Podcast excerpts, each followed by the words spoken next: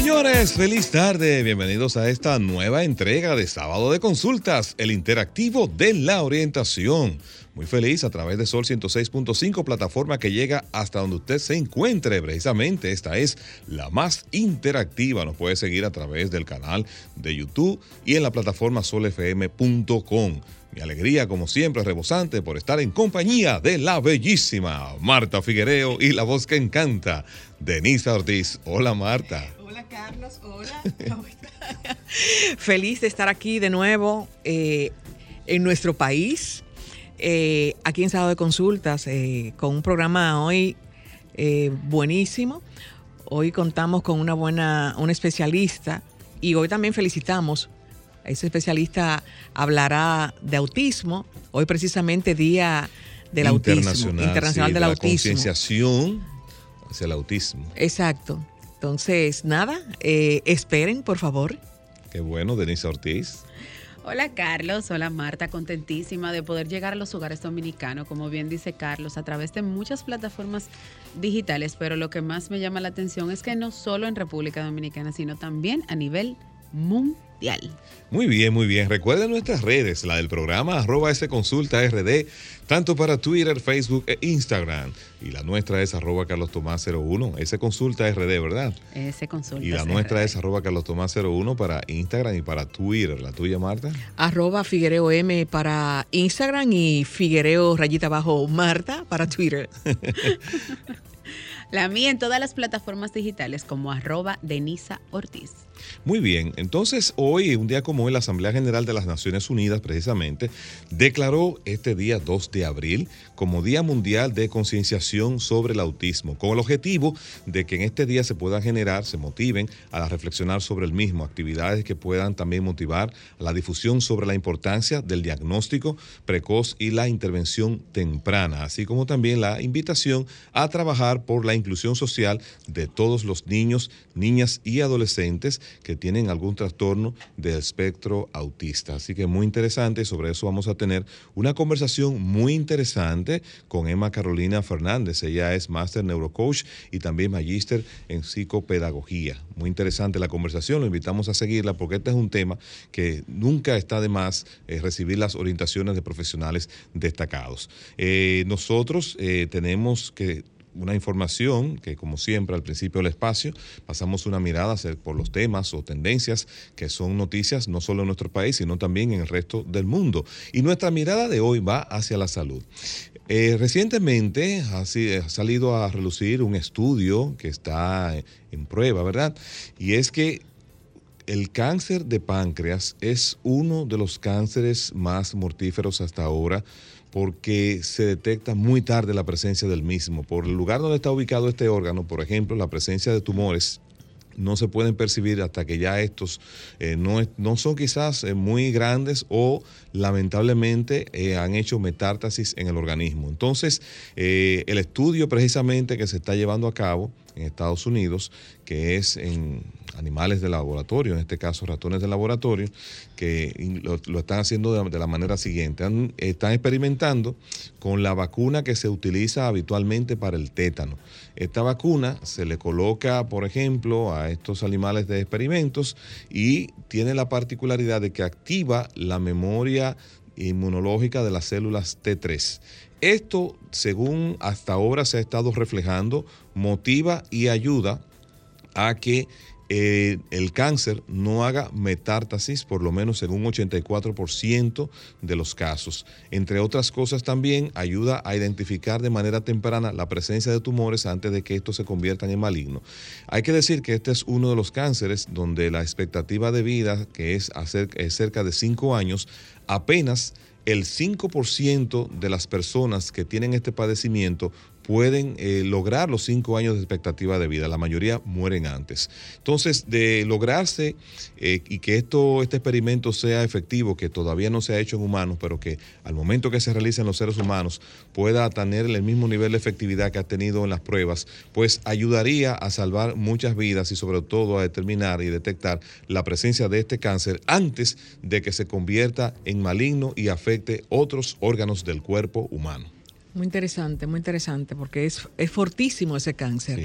Eh, del lado también médico, eh, yo hablo de la risa, de la sonrisa, y muchas veces nosotros estamos tan eh, pendientes a los problemas, a las malas informaciones, y nos acostamos en la noche con un televisor escuchando noticias y no nos reímos este, no pensamos en lo importante que es la risa. Y de hecho, muchos médicos eh, le dicen que la mejor pastilla que se puede recetar es la sonrisa.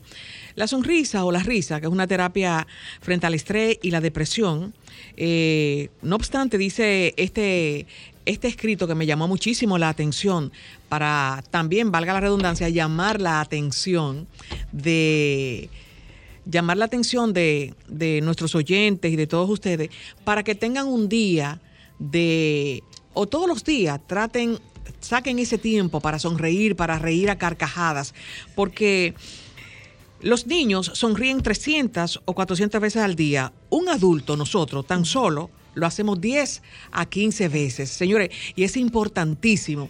La risa ayuda también a quemar calorías. 10-20% de rebaja de calorías. Usted también se toma un zumo para la, un zumo de vitamina C o pastilla de vitamina C para eh, la gripe, para tener la defensa. esa para la defensa. Pero con sonreír, sacar el momento de sonreír, usted ayuda a su defensa. Usted rebaja el problema del estrés, de la depresión. Mira, lo recomendable, yo me recomendé para mí, no sé si ustedes quieren para ustedes, es escuchar o ver antes de dormirse un tema en YouTube de algún comediante.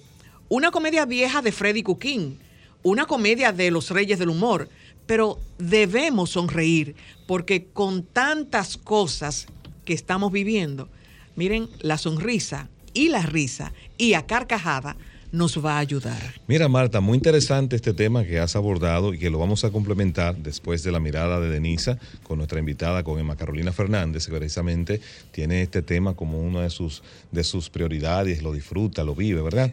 Denisa, tu mirada. Bueno, como cada sábado, Carlos, mi mirada está enfocada en temas tecnológicos y aunque será un poco breve, es más que todo la tecnología, lo que quiero es enfocar el proceso de trans culturación y al mismo tiempo de transición por la vida. ¿Por qué?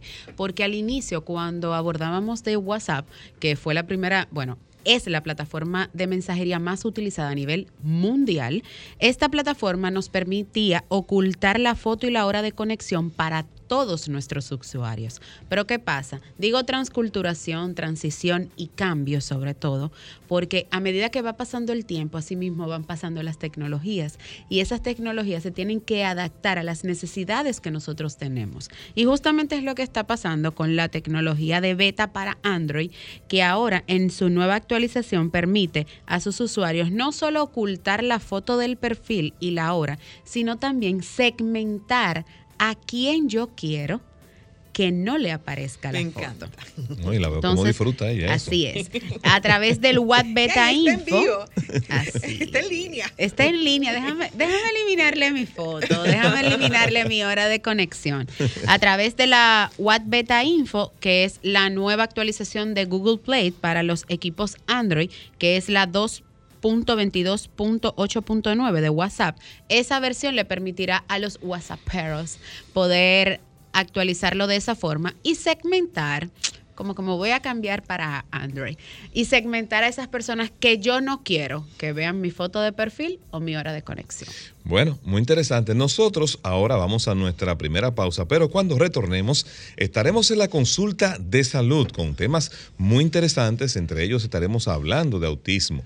No se lo pierdan porque hoy tenemos una psicopedagogía y Psicopedagoga bilingüe. bilingüe y neurocoach en nuestro espacio. Así que ya ustedes saben. En sábado de consultas, consulta de salud. Retornamos al interactivo de la orientación. Recuerda que sin salud no hay felicidad ni economía familiar que resista. Y es por eso que nuestro espacio se enfoca en la orientación. Con nosotros ahora, Emma Carolina Fernández. Ella es máster neurocoach y magíster psicopedagogía, Psicopedagogía bilingüe. bilingüe. Feliz tarde, gracias por estar con nosotros acá en Sábado de Consultas. Yo estoy feliz. Y estoy feliz por dos razones. Porque yo me voy a agarrar de la ola de la alegría. Sí, sí. Yo me voy a agarrar de la ola de conectar conectar desde una sonrisa, porque cuando hablamos de las personas neuroatípicas, que en muchas ocasiones es el nuevo lenguaje cuando se habla de las personas que viven el autismo, eh, el ser neuroatípico versus ser neurotípico, me voy a aprovechar de cómo las personas con autismo en ocasiones no logran interpretar el lenguaje facial y por eso es tan importante que tú y que yo podamos conectar desde la alegría. Y cuando se habla de risoterapia, las personas piensan que solamente es jajaja ja, ja, y reírse. La risoterapia implica en cómo yo puedo conectar a través de algo tan sencillo y gratis como sonreír, cómo puede cambiar el humor de un espacio, cómo puede permitir que yo conecte emocionalmente contigo, aún poco aquí la persona puede no demostrarte, no demostrarte que qué es lo que tú estás sintiendo, como que se quedan iguales y por eso la persona le llama la atención. ¿Será que él está desconectado del mundo? No. Las personas neuroatípicas o personas con autismo no están desconectadas del mundo. Les cuesta más procesar la información y por eso una expresión facial como una sonrisa o un ceño puede decir, ¿qué será lo que me, me están queriendo decir? Así que es importante que trabajemos conectando con una sonrisa y del humor, porque el humor me permite abrirme, el humor permite que yo conecte con ese lado del cerebro que no solamente me permite ver las cosas desde dos perspectivas, sino desde tres y emocionalmente conectar. Así que me encanta yo poder conectar Qué bueno. dos A mí también. Y se puede, y se puede lograr, y hay formas, hay métodos, hay maneras de cómo usted lograr esa desconexión, sobre todo aquellas personas que están sometidas a una ansiedad constante por porque tienen que ganarse la vida, porque no tienen el medio sustento, porque hay tantos desafíos, porque la competencia. ¿Cómo se puede lograr eso? Señores, por favor, esto es importantísimo. Y si usted está manejando, por favor, aparque a la derecha, porque esto puede causar conmoción a nivel universal cuando yo esté muy estresada. ¿eh? Y yo no me puedo, o sea, primero no conecte beberse un trago, porque entonces la gente conecta con beberse un trago y ahí comenzamos con el alcoholismo. No porque si voy a tener sexo y la gente conecta con el sexo, porque esa es solamente la forma en que yo puedo desconectar. yo me relajo. O sea, yo me voy a relajar, sí, porque hay que hablar con seriedad. Sin embargo, familia, si yo estoy en una situación de estrés, ya sea laboral, ya sea emocional, que tengo que tomar una decisión y no sé cómo hacerlo, vaya al baño ¿Al, baño? ¿Al baño? ¿Cómo es eso? Explíquenos. Yo les dije a ustedes que se parquearan a la derecha. Ustedes pensaron que era mentira. Usted va al baño y usted entra al baño, cierra la puerta y arranca a reírse. Quiero que pongan atención, por favor, ustedes tres, porque lo vamos a hacer en vivo y ahora. O sea, no hay ninguna razón, ¿verdad? Sin embargo, cada uno de ustedes elija cómo se va a reír, porque yo voy a comenzar. Mira la cara de Denise. Ustedes se dieron cuenta que ustedes se comenzaron a reír. Sí. Eso, Denise aquí hizo el esfuerzo de que no me voy a reír porque yo soy cool. Um, no hubo más que sonreírse. El cerebro es pariguayo. No conoce lo real de lo imaginario. Cuando yo voy al baño y me río, me permito hacer esas conexiones de salir de un espacio trancado a un espacio más cómodo. Por tanto, que como el cerebro lo que reconoce es la acción, te digo, no reconoce lo real de lo imaginario, sí reconoce la acción. Cuando yo sonrío o cuando yo me río, mi cerebro dice, hey, estamos de buen humor, estamos en esto. ¿Qué es lo que tenemos que hacer? ¿Cuál es el foco? O sea, ya cambia el ambiente. Entonces, cuando tú sales del baño, que te has reído tú solito, acuérdate, no tienes que estar acompañado, es tú solito, te reíste. Sales y vas a darte cuenta que en la manera en que yo miro las cosas es distinta. Eso es poderosísimo. ¿Y por qué conectarlo con el tema que hoy nos trae el Día Internacional de la Concienciación del Autismo? Porque muchas personas, al no ver que la persona, la persona que es neuroatípica no responde con una expresión facial esperada, entiende que la persona está desconectada o que no está interesada en participar. Precisamente, Emma, con relación a, los autistas, a, las personas, este autismo no verbal, ¿qué esperanza puede tener un papá de que este niño alguna vez, ya tiene ocho años, pronuncie una palabra y esté en terapia? Hay una canción que yo te puedo cantar. No soy la que mejor canta, sin embargo, la esperanza que cada padre con un hijo con cualquier condición neurodiversa, o sea, cuando se habla de neurodiversidad, es cualquier cosa que sale de lo que común y corriente. Yo soy neurodiversa, ya les contaré por qué. Sin embargo, la canción es para toda la vida, mientras viva. ¿Por qué? Porque en ningún momento yo como madre o yo como padre de un hijo con una condición neurodiversa me voy a dar por vencida. Porque a veces lo que tú estás esperando como una persona neurotípica de que me diga mamá es verdad. Tú sabes que es más poderoso que me mire como mamá. A veces esa mirada que dice yo estoy conectada contigo tiene mucho más fuerza que cualquier palabra que yo pueda escuchar. Yo. Doctora. Ahí me dijo doctora. Magíster. Magíster. Es así que yo soy.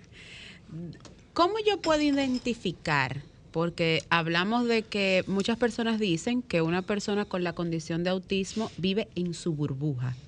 Pero yo, que no conozco, que no sé, que no he estudiado la, la especialidad que sigue esta condición, ¿cómo identifico que mi niño es autista o mi niña? Mira, con mucha frecuencia los chicos comienzan un proceso de evolución igual que cualquier bebé. Ese bebé que nace, ese bebé que comienza a balbucear. Pero tú decías, wow, como que si yo tuve otro hijo o la hija de mi vecino, ya para cuando tenía un año, decía da, da, da, o ma, ma, ma, o, y, y el mío, yo ni lo entiendo. O sea, e, eso es una señal de que hay algo que está fuera de lo común. Un chico, un niño que tiene dificultad para conectar visualmente. A veces los padres se sienten y el comentario que hacen es, me siento que soy un fantasma, como que mi hijo mira a través de mí. Esa dificultad de conectar eh, a través de la mirada y decir yo estoy aquí contigo. Esa es una señal.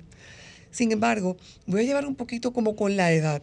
Eh, de repente eh, se habla mucho de inmadurez. Ay, no, porque es inmaduro y por eso es que no ha avanzado. Y esa inmadurez es la que me lleva como a, vamos a darle chance que este proceso ocurra. Ahora, muchos niños para los dos años, tú dices, y hasta los dos años él hacía todo lo que los otros hacían y de repente se trancó. Y hay un susto, como que de repente se trancó. Fue que le dieron un golpe, le hicieron algo. No, a veces en ese proceso de evolución hay esos momentos críticos, o sea, pa, lo que debería ocurrir próximo, pa, que no comienza a ocurrir. Ahí es donde tú dices, hello, debo buscar ayuda. Muchas personas le dicen a los padres que no, no te preocupes, que él va a hablar más tarde. Este es como el tío de él que no hablaba. Papá y mamá que me escuchan, papá y mamá que nos están viendo los niños comienzan un proceso de 0 a 3 años que son bancos de palabras. Sin embargo, no implica que todavía a los 3 años no están hablando, no. Comienzan a hablar, tú lo entiendas o no. Sin un niño que pueda entender lo que tú le estás diciendo, sin embargo, no está logrando ejecutar o no te está logrando verbalizar el que te está entendiendo, tú necesitas buscarle ayuda de terapia del lenguaje. ¿Por qué la terapia del lenguaje como que de repente de primero? Bueno, es una situación de comunicación. Como todo el mundo conoce, las personas neuroatípicas que, eh, o neurodiversas tienen dificultad para comunicarse. ¿Cuál es la dificultad de la comunicación? La intención. De nuevo, viste, yo te escucho, yo te sigo reglas tal vez, eh, yo voy, sin embargo, no logro decirte, yo me siento alegre, yo me siento triste, yo tengo hambre, yo tengo sed.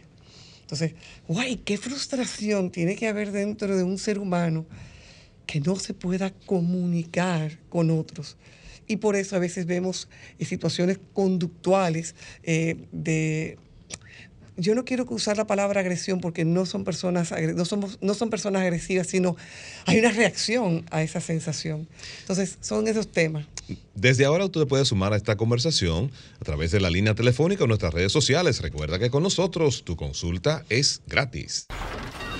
Comunícate 809-540-1065.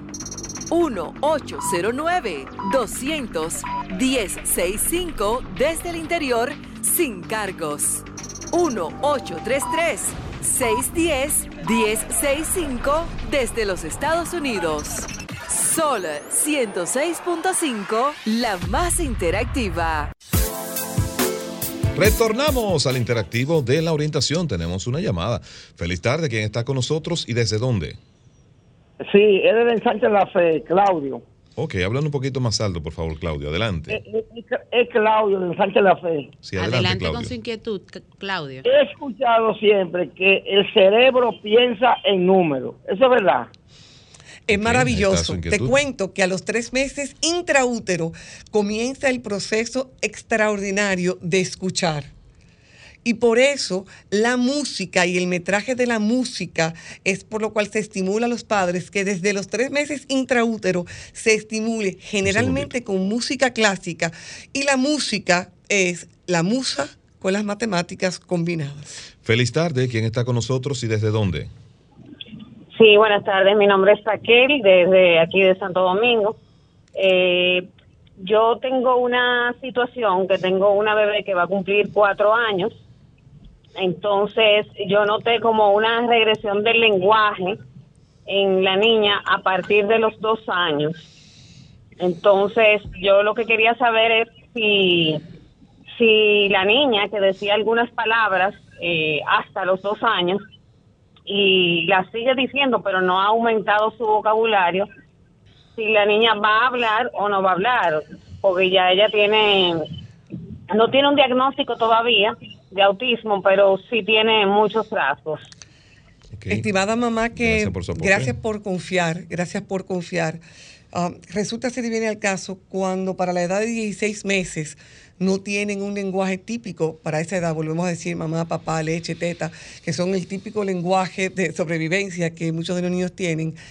Para niños que a los dos años tienen palabras de dos frases y que no pasan de ahí, o que tenían palabras de dos y tres y cuatro frases y de repente eh, volvimos a dos frases, es importante que busques la asistencia para hacer un diagnóstico diferenciado.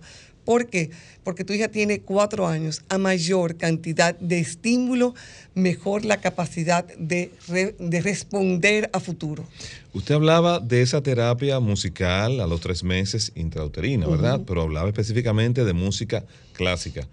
¿Cómo influye, cómo impacta la música que hoy en día nosotros estamos expuestos? Vamos a tomar este contacto. Vamos a tomar luego- contacto y Sí, después yo te sí. respondo. Feliz tarde. ¿Quién está con nosotros y desde dónde? Sí, buenas. Isabel desde Santo Domingo. Gracias, Isabel, por estar con nosotros. Una, una inquietud de, de, de- de abuela, pues resulta que tengo una nieta que ya va a cumplir cuatro años, aunque a ella argumenta palabra, aunque pero no lo hace de manera clara, ¿ves? hay que estarle interpretando lo que quiere decir, pero sí eh, escucha mandatos, sí responde y todo eso. Lo único es que en el lenguaje no tiene mucha mucha claridad al expresar. Escucho por la radio. Gracias por estar con nosotros. Muy bien. De nuevo, gracias por la confianza. Mira, no es la misma conversación, son dos niñas de cuatro años de edad, mira qué coincidencia que son niñas, que generalmente hay más niños que niñas, sin embargo, fíjate que las dos tienen cuatro años de edad, una para los dos tenía un lenguaje y hubo un retraso para un, un echar para atrás, como le dicen popularmente, y la otra tiene cuatro y sí tiene lenguaje, sin embargo, no se le comprende. Ojo, ahí terapia del lenguaje. Y la otra terapia, ¿tú sabes cuál es? Mira, importantísimo. Am, los papatos no existen, el, la cuchi cuchi cuchi no existe. Háblale con claridad. Ni el taballo, es El, caballo. el caballo, ay, mira qué linda. No, señores, con mucha frecuencia las personas que rodean a los neurotípicos como a los neurodiversos pariguayamos queriendo eh, usar un lenguaje que está, de que ponerme a su nivel. No, ¿qué nivel del carajo? Usted tiene que hablarle con el lenguaje que le corresponde. Claro. O sea, porfi, foco aquí. O sea, dile, eso es un caballo. Para que cuando él diga caballo, tú dices, ah, dice caballo y no dice caballo. O sea, que cuando diga eh, mamá y diga mamá, eh, dice mamá. O sea, podamos llevarle a los especialistas. Mira, yo noto que a pesar de que se le habla claro en la casa, de que eh, taca, taca, taca, ah, eso es que él quiere leche, eh, taca, taca, taca, taca, ah, no, eso es que quiere agua. ¿Cuál es la diferencia de un taca, taca, taca? Pero ni la clave morse de la que estuviéramos hablando. O sea, ojo, ¿qué tú quieres? Taca, taca, taca. Ay, yo no te estoy entendiendo. ¿Tú quieres leche o tú quieres... ¡Ah, taca, taca, taca. Y ay, Dios. Mira, cuando tú me quieras decir que tú quieres leche o tú quieres agua, estamos hablando de un niño neurotípico que tiene una situación con el lenguaje, él va a buscársela como un toro a decirte leche. Ok, entonces. Le eh, preguntaban, Lo de la eh, música me lo va a responder ahorita, porque. Marta tenía un tema también muy interesante. Sí, que- con relación a- a la diferencia tipo del, del, del TEA, que es el trastorno espectro autismo, del niño que forma un rompecabezas del tamaño de una pared rápido, que yo no lo hago, y el que no habla nada y que como madre yo quiero enseñarle incluso por señas que me pida agua, porque es no verbal. Mira, vamos por parte. La condición, el, TEA, como bien tú lo has establecido, eh, que es un espectro, va desde lo más clarito, que antes había una condición llamada el síndrome de Asperger. El síndrome de Asperger hace unos años lo incluyeron dentro del trastorno del espectro autista. Entiendo que hay un poquito de la inversión que se hace, señores. En todos los lados estamos queriendo investigar, haciendo investigaciones, queriendo comprender qué es lo que está ocurriendo. Y esa parte que tiene que ver con dinero, yo entiendo que influyó que el síndrome de Asperger lo incluyeran. El síndrome de Asperger, que está ahora, o lo que le llaman eh, trastorno autista nivel 1, es aquellas personas que con mucha frecuencia tú ni te enteras que viven la condición. Y de hecho hay muchos, hay científicos. Científicos, en- Y científicos actores y de presidentes y actores. Son personas, y debo decirles, y esto es importante hacer la, la- la- la señalación. El Asperger, hoy autismo nivel 1, se confunde mucho con el trastorno por déficit de atención. Porque las características, inatento, no respondemos a nuestro nombre, yo vivo el trastorno por déficit de atención. De tipo impulsivo, no hiperactivo, ustedes podrán ver que yo me senté al momento que ustedes estaban hablando de algo y yo quería hablarlo ahora mismo. Entonces, ese, ese, ese elemento de que hay, puede haber un retraso en el lenguaje, podemos tener una dificultad en la forma en que caminamos, podemos tener una situación en, man- en hacer y mantener amigos, podemos tener una situación de mantener la comunicación.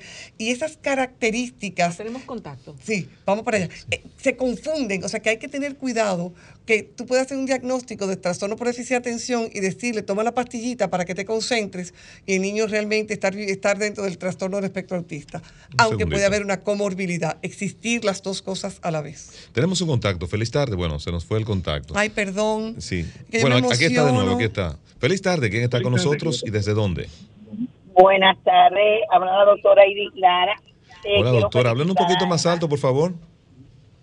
Eh, quiero felicitar a Emma porque realmente es un diagnóstico muy bueno. Mi especialidad es patología del lenguaje. Sí. Eh, obviamente no soy esto, no, no soy egresada de aquí. Eh, y la felicito porque está haciendo una, de- una verdadera diagnóstico diferencial de lo que son los diferentes eh, problemas en la comunicación, o sea, las diferentes dificultades. Yo soy madre de un autista de 46 años y efectivamente coincide con la realidad. Y también es importante aclarar que los autistas no son retardados mentales. Gracias. Y me gusta mucho que ella está haciendo la parte del diagnóstico diferencial, que es lo básico para poder implementar una, una terapia remedial, un- una terapéutica. Eh, me encanta eso. Lo Gra- felicito a todos. Gracias. Gracias. Excelente Mira, déjeme yo agarrarme de ella. Espérate un momentico, que esto está demasiado bueno. 46 años de edad. Quiero conectar con esa parte de retraso mental. Con mucha frecuencia, las personas entienden dos versiones y tú las diste las dos, Marta. Así que yo me voy a aprovechar de ti y de la doctora Lara. Mira, tenemos, ah, no, las personas autistas son genios. Aquellos que vieron la película Rain Man, Realmente Dustin Hoffman, a mí hay que matarme para no decirme que él no se tomó la patillita y fue autista durante su proceso de, de grabación, porque qué actor realmente que estudió el proceso Sí, sí. y que realmente reflejó. Ahora, así como hay personas que pueden tener un nivel desarrollado de armar rompecabezas, de tener una memoria extraordinaria, así también hay personas comunes y corrientes que tienen una dificultad para desarrollar una interacción, un lenguaje repetitivo, generalmente hablan en tercera persona. Te dicen, eh, Emma te quiere decir que yo, te quiero- yo tengo un sobrino quien amo, Alejandro, y Alejandro hace esto repetitivamente. Denisa, párate y acércate a mí, por favor. Atención, que te lo vamos a hacer. Estamos Hola, están dando un abrazo. ¿eh? Para las Hola, personas que nos Emma siguen por Carolina, radio. yo te quiero, Alejandro te quiere mucho, te dan un beso, un abrazo y un masajito. Y ese ritual para él es importante al momento de él comunicarse conmigo, que él sepa. Y fíjate que es un ritual, yo te lo puedo decir de memoria. Eso no cambia. Que la emoción, que otra persona diga, ¡ay, qué alegría verte, Marilina! Él no le está reflejando como a mí tal vez me gustaría o como a otras personas querrían. Sin embargo, no ha perdido el que él está conectado. Oye, Alejandro, te quiero, un beso, un abrazo y un masajito que me está dando físicamente el masajito, porque hay una tendencia a ser literales en el lenguaje. O sea, si tú le dices que va a llover perros y gatos, Se quedan esperando. buscarlo perros y gatos, porque tú dijiste que va a llover perros y gatos. O sea, hay, hay ese lenguaje figurado que no tienden a poderlo interpretar, igual que no tienden a El interpretar. mensaje sarcástico. Oh, pero eso no está. No, él no- dice, mira, yo te voy a matar. No, no me mates, no me mates, porque realmente eh, siente que es así. Exacto. Denisa. Es más, yo quiero en esta pregunta hacer mucho énfasis. Ay. Hablamos de que una persona de 46 años, de, un- de dos niñas con cuatro años, puede llegar a ser independiente una persona con autismo, es la primera. Y la segunda, ¿por qué generalmente cuando un niño padece o una niña padece de autismo, siempre se enfocan o se o adaptan su estilo de vida a que le se da como hacia su norte de vida es como con algo. Es como cuando tú dices, eh, yo me la cogí con la informática, yo me hago el mejor en informática. Mira, la primera es una persona con autismo puede ser independiente, va a depender del nivel de autismo. O sea, una persona con un autismo severo que puede o no implicar también un retraso mental. Puede que no, haya un no exista un retraso mental, sin embargo, esa persona no tiene esa capacidad de comunicarse. Que voy a conectar, que Marta hace un rato, a mí me encanta que se abren las ventanas, no podemos dar ninguna abierta para que nadie se salga. Claro, claro. Cuando las personas tienen autismo y no logran comunicarse, existe el ABA, donde le pueden enseñar a través de imágenes, le pueden enseñar a través de señas para poderse comunicar. O sea que vamos más allá de meramente usar la palabra.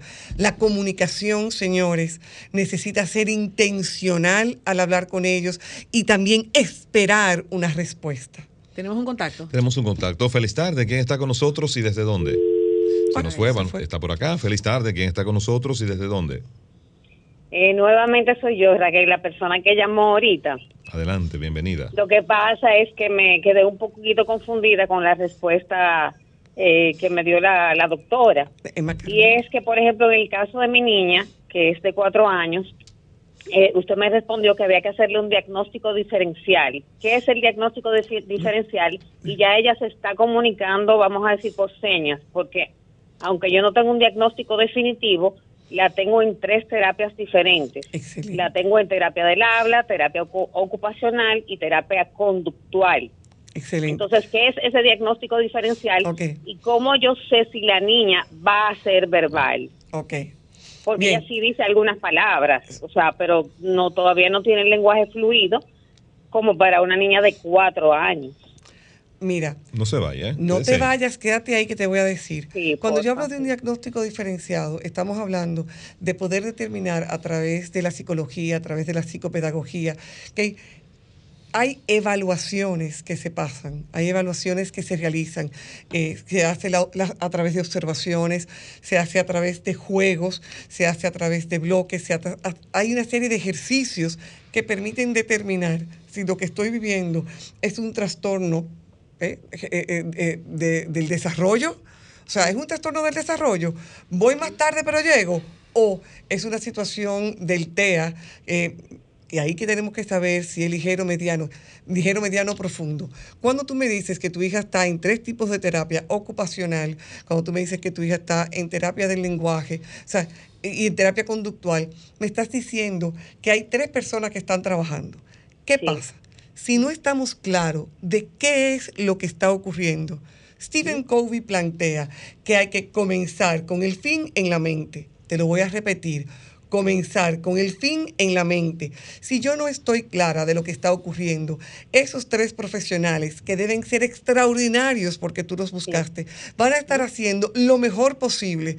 Sin embargo, si no hay una eh, clic entre los tres, que los, entre los tres se sepa ¿Qué es lo que está ocurriendo? ¿Qué observas tú? ¿Qué veo yo?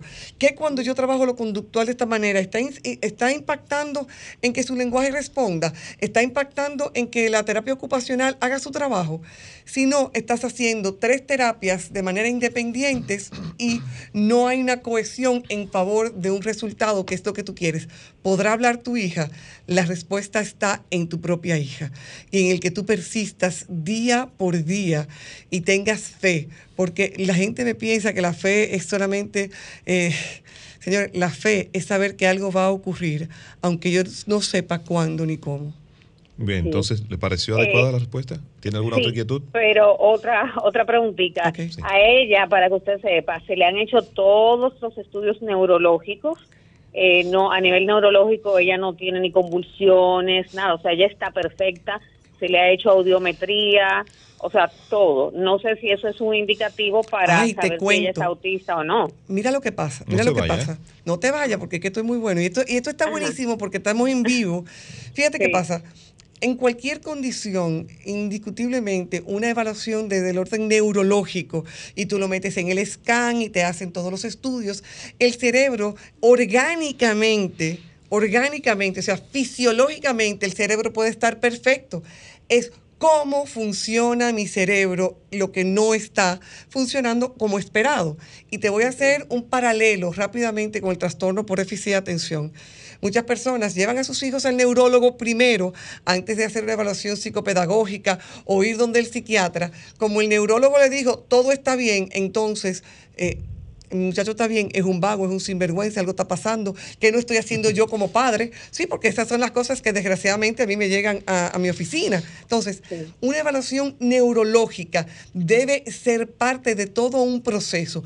Primero, hacer observaciones en la casa, hacer observaciones en el, en el salón de clases, hacer observaciones dentro del espacio donde se va a hacer una evaluación evaluar, no solo del punto de vista neurológico, se le pasa, se le puede pasar, sí es posible pasar una escala de inteligencia, sí no es posible, hay una serie de pruebas para trabajar con determinar si es autismo, se manda al psiquiatra, el psiquiatra te dice, ok, mira, basado en estos resultados puede ser eh, un trastorno degenerativo de la infancia, trastorno generalizado del desarrollo y puede ser el trastorno eh, dentro del espectro autista. Vamos también ahora a mandar a hacer las evaluaciones neurológicas. Con toda la información, entonces se sienta un equipo interdisciplinario entre el psicólogo, el psicopedagogo, el psiquiatra, el neurólogo, y determinando claramente, parece ser que es por aquí el accionar tuyo como madre con terapia, con organización neurológica funcional, con lo que es eh, terapia de, lenguaje, con todos los procesos, va a estar en mismo orden que va a permitir que dentro de un año, que dentro de dos años, podamos tener una base con la que comparar si yo he tenido progreso con todo el esfuerzo que he hecho, mi hija está avanzando, entonces sigamos adelante. Bien, entonces, Ok, muchísimas gracias, doctora. Bueno. Éxito. excelente. Lo último que yo le hice fue un exoma con una genetista, que todavía no tengo los resultados, pero eso no indica si el niño es autista, sino para ver si hay alguna alteración genética que le produzca esos retrasos o ese retraso del lenguaje, porque es básicamente el retraso del lenguaje que ella tiene. Pero nada, muchísimas gracias por la Éxito. respuesta, muy satisfecha y, y buenas tardes. De Gracias. eso se trata, ese es el propósito de nuestro espacio. Gracias a usted por estar con nosotros. Tenemos otro contacto. Feliz tarde, ¿quién está con nosotros y desde dónde? Mi nombre es Anadelia, llamo de Estefantino. Hola, Eh, adelante, Nadelia. Tengo un nieto de casi cuatro años. En agosto va a cumplir los cuatro años. Él no habla. Eh, nosotros eh, desde los dos años y pico lo estamos llevando al médico, lo llevamos, le hicieron los estudios eh, auditivos, eh, le hicieron un encefalograma, lo llevamos al psiquiatra, el psiquiatra lo evaluó y dijo que estaba normal, que se veía todo normal hasta el momento. Eh, de ahí lo estamos llevando a terapia eh, psicológica, de intervención temprana y terapia del lenguaje. Hace unos dos meses que iniciamos con esas tres terapias, pero al- hasta el momento el niño no dice nada. Y no sabemos si realmente es autista o tiene otro tipo de condición. No se nos vaya, por si acaso surge una inquietud de parte de nuestra invitada. Mira, Muy bien. Primero, es- escucho en ti y yo creo que, que está siendo eh, una representación para muchas abuelas y muchos padres. Escucho en ti esa carga emocional, escucho en ti esa sensación de qué más yo podría hacer. Yo quisiera que, mi nieto, yo quisiera que mi hijo pudiera ser feliz, yo quisiera que mi nieto, que mi hijo pudiera comunicarse como mis otros nietos lo hicieran. Eh, Desde, desde aquí te mando un abrazo virtual porque estás reflejando la angustia. Noten varias cosas a quienes nos están escuchando. La gran mayoría de las personas que han llamado han dicho una edad, los cuatro años. Entre los dos y los cuatro años hay este de repente estancamiento o regresión en los procesos de lenguaje hay ese niño que se pone a organizar sus juguetes de una manera jerárquica que son metódicos y que si tú le mueves un juguete, un chinchirilín tintín, el niño se, se- se altera, se molesta y vuelve y organiza todo en exactamente la misma forma hay intereses, se convierten en enciclopédicos. Cuando ya aprenden a leer y a escribir, muchos chicos, eh, si es dinosaurio, es eh, más allá de, de- de los picapiedras, ellos son los que más saben de dinosaurios. Sin embargo, es importante. Escucho a muchos de los que han llamado, que llaman y van al psiquiatra, y llaman y van al neurólogo. Antes del neurólogo está la madre. Antes del neurólogo está la maestra. Antes del neurólogo está un psicopedagogo o un psicólogo, donde tienen que hacerse una serie y una batería de pruebas que incluye a la persona que haga terapia del lenguaje, porque también es una evaluación del lenguaje. Y es que con esa información se vaya al psiquiatra.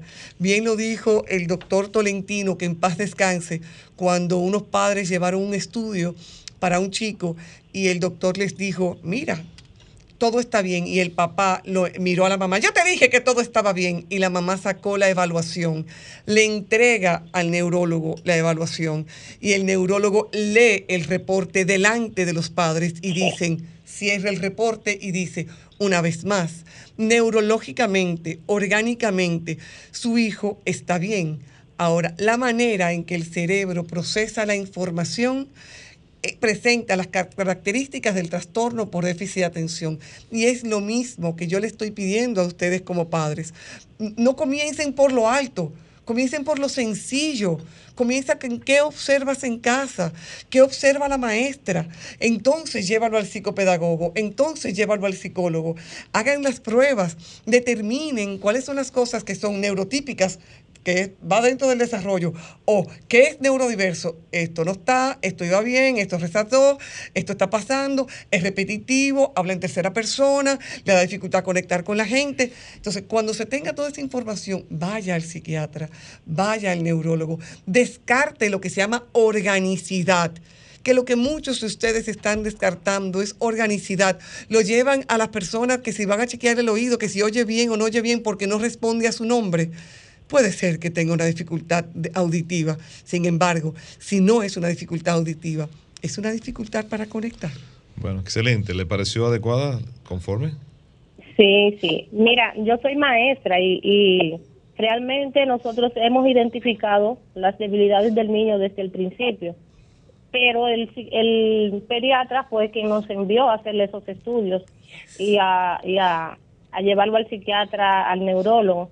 Después de eso, entonces nos, nos eh, remitió a- al psicopedagogo, que es donde lo estamos llevando a rehabilitación. Bravo.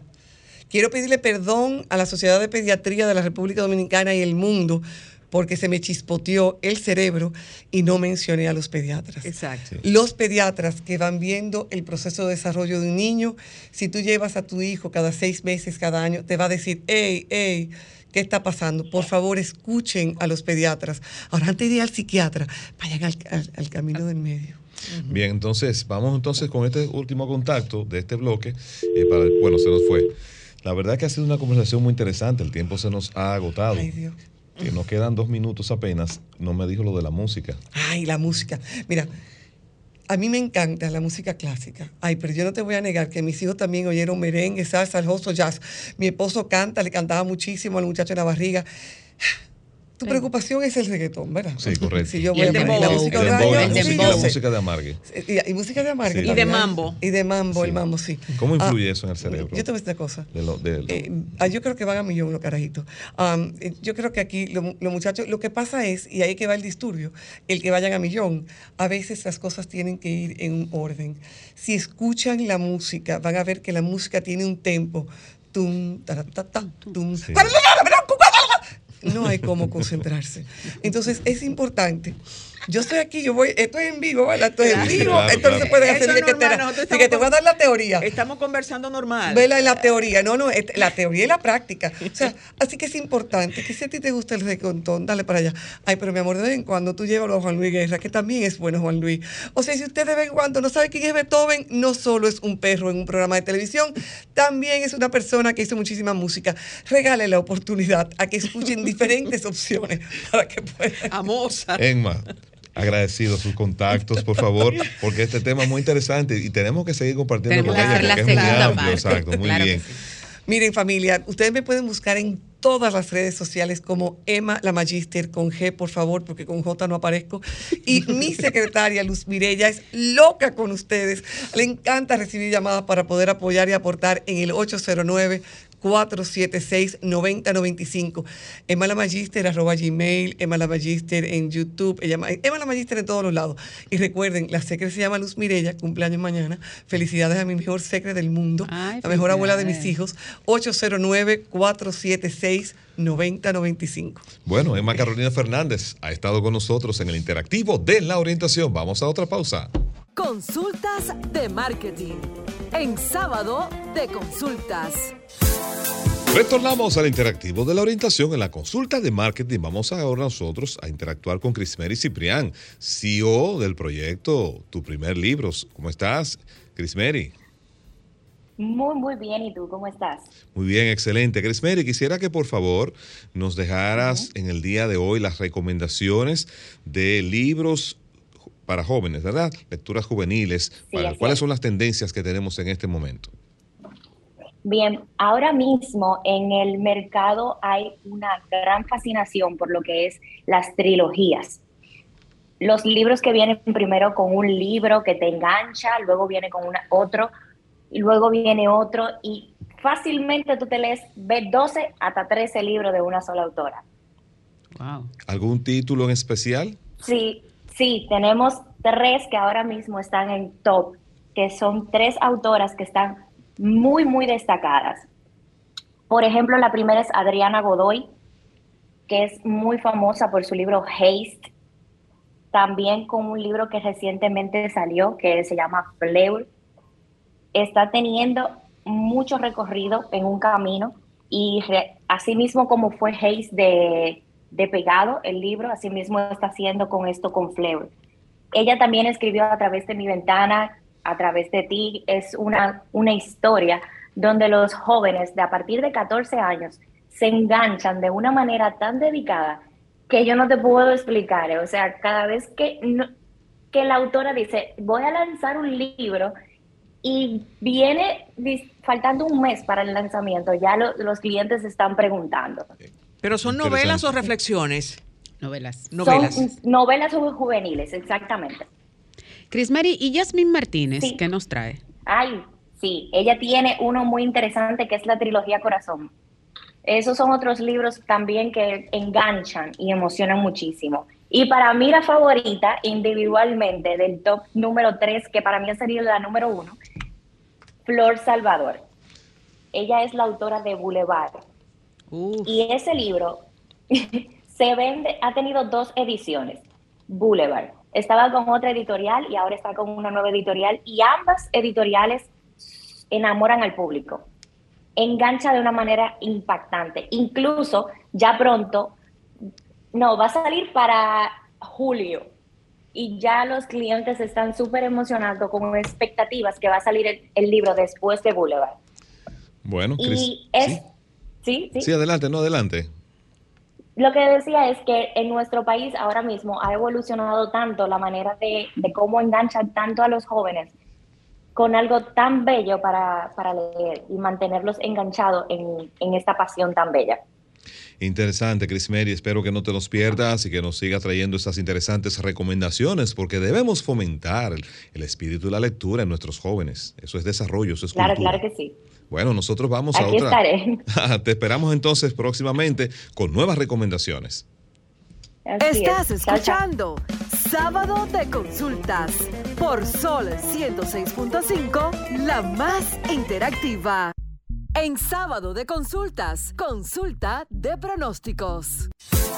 ¿Cómo anda el clima con Denisa Ortiz? Que a propósito, Denisa, el pronóstico de la semana pasada de lluvias parecía en el momento que lo dijiste inverosímil, pero se cumplió que llovió durante casi toda la semana. Así es, Carlos, porque muchos de los usuarios me lo reportaron a través de las cuentas de, de nuestras cuentas de redes sociales e incluso me decían, pero el sábado estaba soleado y de repente el miércoles, señores, se cayó el cielo. Todo lo que fue a nivel nacional sen- sentimos, porque me pasó, lo que fue el agua. Pero les cuento que este fin de semana todo el que quiera realizar sus actividades al aire libre podrá realizarlas porque el clima estará bastante agradable, va a estar en una eh, sensación seco y estable al mismo tiempo, pero como no todo es color de rosa, sábado disfruten su, su clima estable, pero el domingo... El domingo se prevé, recuerden que es una probabilidad, se prevé una vaguada en los niveles de la tropósfera, lo que estará generando algunos aguaceros dispersos, unas lluvias débiles. Las temperaturas se estarán oscilando todavía entre 28 y 30 grados y las mínimas entre 20 y 22 grados. Así que nada, ambiente seco pero estable y en ocasiones unas lluvias débiles, Carlos, esta semana. Señores, gracias. Hasta aquí, sábado de consultas con Marta Figuereo, Denisa Ortiz y Carlos Tomás del Pozo. Bye bye. Bye bye.